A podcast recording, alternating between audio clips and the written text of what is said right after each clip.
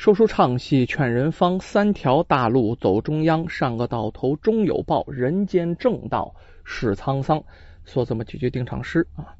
今天啊，周末啊，忙了一天的工作，这晚上呢，两个工作之间的间隙啊，终于能倒出时间来给各位呢，好好好好的更新书啊。那么前几天呢，神话鬼怪的故事居多，有好多朋友啊喜欢听探案的故事。于是呢，这今天赶快导出时间来给大家呢更新一到两个探案的故事哈，咱有时间就多说好不好？不过先跟各位报备一下啊，这个由于啊就是在工作环境当中人比较嘈杂，录书不方便，找一个安静的地方很难。那么现在呢，西奇是在自己的车里哈，然后给各位录书，找了一个比较背景的地方。呃，那么这个背景的地方再背景，你像现在车多多呀啊，有时候可能路过那么一台两台车。如果说您的听这个声音里稍微有点嘈杂的话，那么希望各位谅解哈。我只是希望给各位多更书。这个地点的选择啊，如果正宫正令的全都摆好了，最舒服的地方，那恐怕产量就会成问题了哈。那么好吧，闲言少叙，书归正传。今天呢，说的是个明代的奇案，发生在这个明成化年间啊。主人公郭子章，我们当家的。这一年呢，他被任命为建宁府的知府，从家乡啊赶快赶往呃水西路，路过前桥啊。要说啊，这个地方崇山峻岭，层峦叠嶂，满目青翠呀。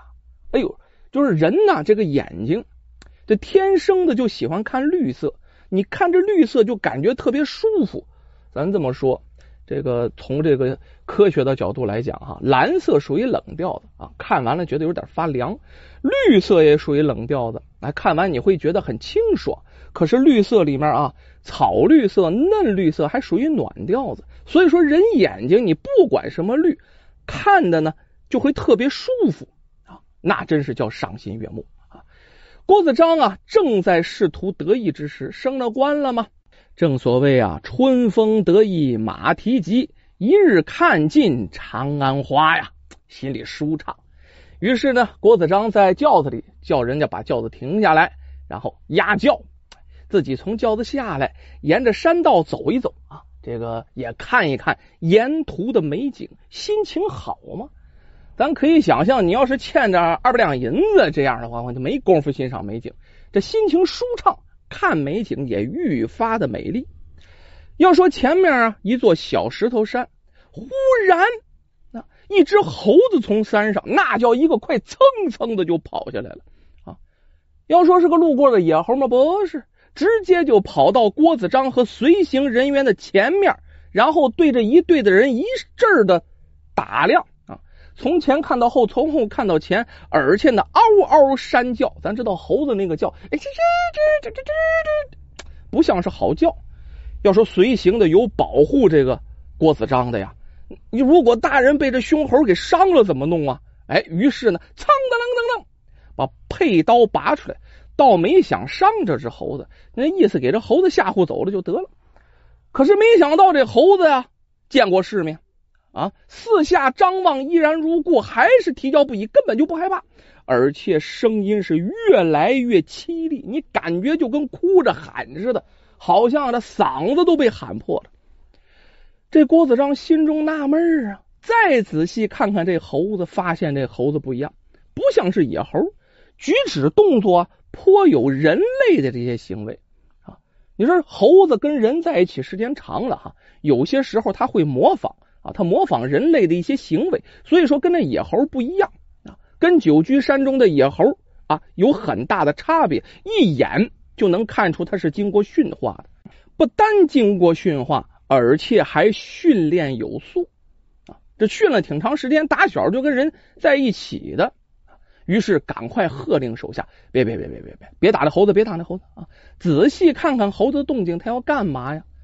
众人停止追打以后啊。这猴子这下就不急躁了，转身过来，慢慢的一步一步的，然后呢往山上走。这一边走一边回头等待，这意思就很明白了，示意人们跟他而去。这郭子章啊也出于好奇啊，就让一个随从跟着猴子上山。猴子一见有人跟着他，哎，这脚步就加快了啊，挺快的就往山上跑。这随从也累得够呛。你想在平地上，你都不见得能跑过猴子。那猴子爬山，你人人跟猴子比，这不开玩笑吗？哎，这随从啊，跟着挺累，跟了大约有啊十分钟左右吧。按现在算啊，在那个时候叫一顿饭的功夫吧，这十分钟左右啊。然后随从抱着猴子从山上匆匆跑下来了。哎，这猴子不怕人，在他怀里。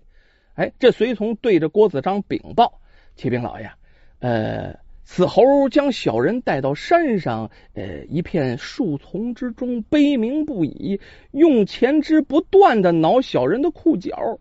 小人仔细一看呢，当场吓了一跳。原来树丛之中有一具男尸啊，这男尸已经死亡多时了，面目全非啊，还有被啃咬的痕迹啊，这个像是被野兽啃了。尸体上也没什么钱，只有这个驯猴的一些东西。驯猴的一些架势在旁边，就是这么个情况。这郭子章听罢呀，嗯，沉吟了一会儿。哦，此案必是一桩凶杀案了。此猴必然是死者生前所养，故与主人难舍难分呐。如此看来，主人被杀之时，此猴可能就在现场。先将此猴带回府里，你等好生喂养。郭子章说罢。众人呢就做了一副简易的担架，找了块破布呗，然后弄了两块树枝，直溜点的，然后呢做了个担架，把这男尸抬起来。这时候郭子章也没心情看景了，都看着尸首了，看什么景啊？哎，于是呢大家又一起回到了城里。当天夜里，郭子章一宿可没睡啊，他反复琢磨这个案情。要说一般的杀人案，往往会留下些破绽，你说一点破绽没有，这不可能。要说这个案也有个破绽，可是是只猴啊啊！凶手到底是谁？哎呀，怎么去查呀？全城公开访查，打草惊蛇是一定的。若秘密访查，咱现在没个头绪。这猴不会说话呀，这真真是一桩棘手的无头公案呐，难以下手，难以下手啊！要说郭子章啊，断案多年，现在呢？也是有那么一点摸不着头绪，也有点犯难了。第二天呢，郭子章就派出衙役四处去调查啊，看看近来有没有人口失踪啊，是否有人来报案呢？等等，去找一些蛛丝马迹。但是衙役们也确实兢兢业业的忙活了一天呢，回来禀报，这城里没有发现失踪人口啊，也没有谁前来报案。这两天挺太平，这男子究竟是谁，身份如何，没人知道。此案就此就成为无头公案了啊！郭子章来回推敲盘算，嗯，哎，想了个方法。这方法呀，大家听完了是目瞪口呆。为什么呢？他决定升堂审猴啊！升堂审猴干嘛？抓住凶手！这这旁边人升堂审猴，你大人大人您再说一遍，我这耳朵不灵光啊！前所未有的奇闻呢！衙役师爷心里都犯嘀咕呀，啊，这这这能审出什么来呀？但是郭子章非常坚定，让所有人去准备啊，听我的就得了。首先，郭子章让差役在大街小巷贴上布告啊，哎，告知这个郭知府将接拦三天审理猴子窃取库银一案。咱说猴子不是人，你在堂上你跟他怎么交流、怎么对话，能审出什么名堂来啊？这可是建宁府头一桩的奇事儿啊！要说那年头娱乐的事儿也少啊，大家街头巷尾都在议论沈侯这事儿。到了沈侯那天，由于人们觉得此事非常好奇，于是啊，纷纷扶老携幼前来围观呢。那个时候审案是允许听堂的，老百姓你能挤到头里啊，你是能耐。有的人还趁机啊做起了买卖，在头上占位子呀，啊，弄个小马扎啊，这马扎也租那得一百文呢。啊，就升堂审猴这种事儿，我跟你讲，百年没有，是不是？这审出什么名堂来啊？你可是见证者。哎，这前面这几个马扎我占了，我昨昨天晚上我就来了啊，一百文一百文。有人还发点小财儿，有的做买卖的呢，哎，卖水的、卖水果的，就在旁边摆了几个摊儿，衙门前。为啥呀？那审猴要时间长了呢，是不是？大家口渴了，哎，我卖完水，一个大子儿、两个大子儿，我挣笔钱。啊，这时候这衙门口门前呢，哎，这条街呀，还成了个小市场了。人人非常的好奇，然后都跑这来围观，都想看看知府是如何审的猴。人们来到堂前了，只见啊，知府大人转屏风入座啊，然后堂中一把椅子，椅子上呢一只猴，目光炯炯，四处张望，怕他跑了呀，脖子上拴了个链，得拴在那椅子背上。郭子章往堂上一坐，完了，那当然例行公事了。狠狠一拍惊堂木，啪！女主刁蛮的猴子，快说库银是不是你偷的？他们说的是猴子，那猴子不是人呐，他不理会你说啥，我理你干啥呀？哎，觉得这堂上挺新鲜，哎，东瞅瞅，西望望，他也不怕人，那被人训过吗？围观的人之中啊，哈哈哈一顿乐，哈，就这，这是，这是，这是看笑话呢，挺有意思啊。他们乐，郭子章心里有数，一定会乐。接着又说：“你若不快招，我就大刑伺候了啊！”你说猴子害怕吗？搁旁人啊，大刑伺候可害怕。老虎灯啊，水火无情棍，再加上夹棍，这些都知道。猴子知道个什么呀？自然不懂，也不害怕，还是只顾着东张西望。他到对门口啊，那卖水果那几位手里的水果挺感兴趣，这小眼睛直盯那水果呢。要说第一天、第二天审猴累得够呛，咱说这郭大人呢也是四脖子汗流啊，也没审出什么缘由来。第三天画符前言不是要审三天吗？第三天继续审问啊。要说第三天审问，郭子章将审案现场扩大了。扩大到县衙有个大院，在大院子里，不在堂上，在院子里的，地方宽敞啊。公开审理猴子，这郭子章还让衙役啊继续发榜，说我今天非得审出点什么啊，问出猴子盗窃库银的真相。之后我有一个重大的消息要宣布啊，这消息对每一个人都有好处，对大家都息息相关。老百姓一听来了不，好家伙，围观的人就更多了。要说郭子章啊，还是和前两次一样是审猴，该拍惊堂木拍惊堂木，该吓唬猴吓唬猴。这猴子自然啊也不会答复，他能说啥呀？他真张了嘴的，咱就是神话鬼怪的故事了。那是孙悟空受受审，对不对？哎，就在众人都以为知府大人疯了之际，有一个轿夫模样的人在人群中说道：“老爷莫不是疯了吧？如此审猴，只怕是贻笑大方啊！”话音刚落，哎，只见那猴子从椅背上噌一下就跃起来了。咱说这第三天书中代言，头两天都拴着呢，第三天郭子章提前授意，别给猴拴上，那绳搭上就行，可别系扣，这都有深意呀。于是这猴子从椅背上噌就窜起来了，穿过人群，直接奔着那轿夫就扑过去了。轿夫冷不防啊啊，转头过来，猴已经到眼前了，脸色吓得惨白呀，急急忙忙用双手直划的那个意思，挡住挡住挡住这个猴，随后转身就想逃走。这一切都被郭子章看得一清二楚。轿夫想逃出知府大院。哪那么容易去啊？外边早被衙役把守的严严实实了，大门已经被衙役全都堵住了。很快，这轿夫就被绳捆索绑，押到堂前。这回郭子章可改面目喽，不审猴喽，改审起这轿夫。大胆刁民，你知道本官为何拘捕你吗？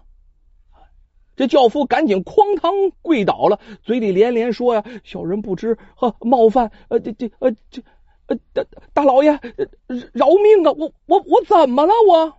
郭子章冷笑道：“本府抓你，并非因言语冒犯，而是另外一桩案子啊！前桥山上男尸是否是被你杀后抛弃？”轿夫原本以为是自己言语冒犯了。然后知府大人才抓他，没想到不是这件事儿啊，是男尸的事儿啊！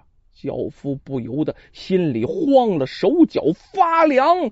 教夫自然不肯承认了，他否认自己杀人呢。而且这个教夫啊，甚是刁顽，这跟这大老爷，老爷你不能冤枉我呀！啊，你这抓不住凶手，拿我顶账可不行啊！你说是我，你得拿出证据来，你得拿出证据让我心服口服。哎。郭子章告诉教夫，别的不是证据，就这猴就是证据啊！猴乃死者生前所养啊，此猴颇通人性，他已经认出你，你若再狡辩，也不会有什么好结果。郭子章说完呢，让人再次把那猴放出来了。这猴呲牙咧嘴呀，那头教父被捆着，这下可没有招挡了。这猴呲牙咧嘴，上去就要把这教父给活劈了。这教夫吓得呀，好家伙，这是什么刑罚呀？啊，让猴给我撕了呀！吓得连连招供。教夫也知道这事儿没法隐瞒了哈，顺着我的线一查，大棍子一打，我肯定得招。于是干脆吧，就把这案情一一说出。原来啊，死者是建宁府的乞丐，还有名有姓，叫陈野。要说这陈野平时啊，走街串巷，以耍猴为生。由于他就是个乞丐，你说谁平常住一个乞丐去啊？所以说呢，失踪了也没人关注他。要说这陈野啊，虽然行乞多年，但是呢，还有一些积蓄银子。他不是像别人的乞丐，左手来右手就走了，他还耍猴，他能挣点钱啊。有这么一天，陈野呀，在水西徐元店中称银子，就看看自己到底有多少钱呢？称一称，恰好被路过的轿夫。涂启看见了啊，顿时起了谋财害命的心呢。这涂启暗中跟踪这个陈野到钱桥山，趁其不备，从后面用大棍子哈猛击其头部，直接就把这乞丐啊陈野给打死了。然后呢，将尸体拖到山上树丛当中，直接这么一丢，自己拿着银子就跑了。这涂启这个教夫啊，认为自己做的无人知晓，天衣无缝。殊不知，所有的事情全被这猴子看在眼里。这猴子灵性过人呢，不仅找来了郭子章申冤啊，还在人群当中认出了凶手。此案真相大白。那当然了，杀人偿命，欠债还钱，乞丐又如何？郭子章当即判处涂启斩首之刑。此时百姓才明白，这郭子章郭大知府沈猴是假啊！为了引凶手出动是真，让猴子一一辨认，这招引蛇出洞果然有用。要说好奇之心，人皆有之。这教父出于好奇前来围观，最终被当场捉住。咱回头说呀，这里面。这郭知府那当然是聪明过人，那小猴也灵性逼人呢。后来这小猴怎么样了？小猴替主人报了仇。本来呀，郭知府啊，郭子章想把他放归山林，可是他跟人在一起时间长了。当时他审猴的时候，人群当中啊有个富户带着孩子来的，这孩子看这小猴就喜欢。后来啊，这富户得知这小猴啊无人领养。而且那小猴是个忠猴，就跟这郭老爷商量，我能不能给俩钱儿？你把这猴就给了我了，我啊把它拿回家来陪着我孩子玩，然后呢，我一定会对这小猴好，不枉这小猴对主人忠心一场。郭子章没要钱，他能卖猴去吗？没有，只是嘱咐几句，一定要对着小猴好。猴子通人性，你对他好，他也会对你好。这富户哎，跟他这小儿子高高兴兴的把小猴啊领回了家，从此这个小猴也是快快乐乐的度过完一生。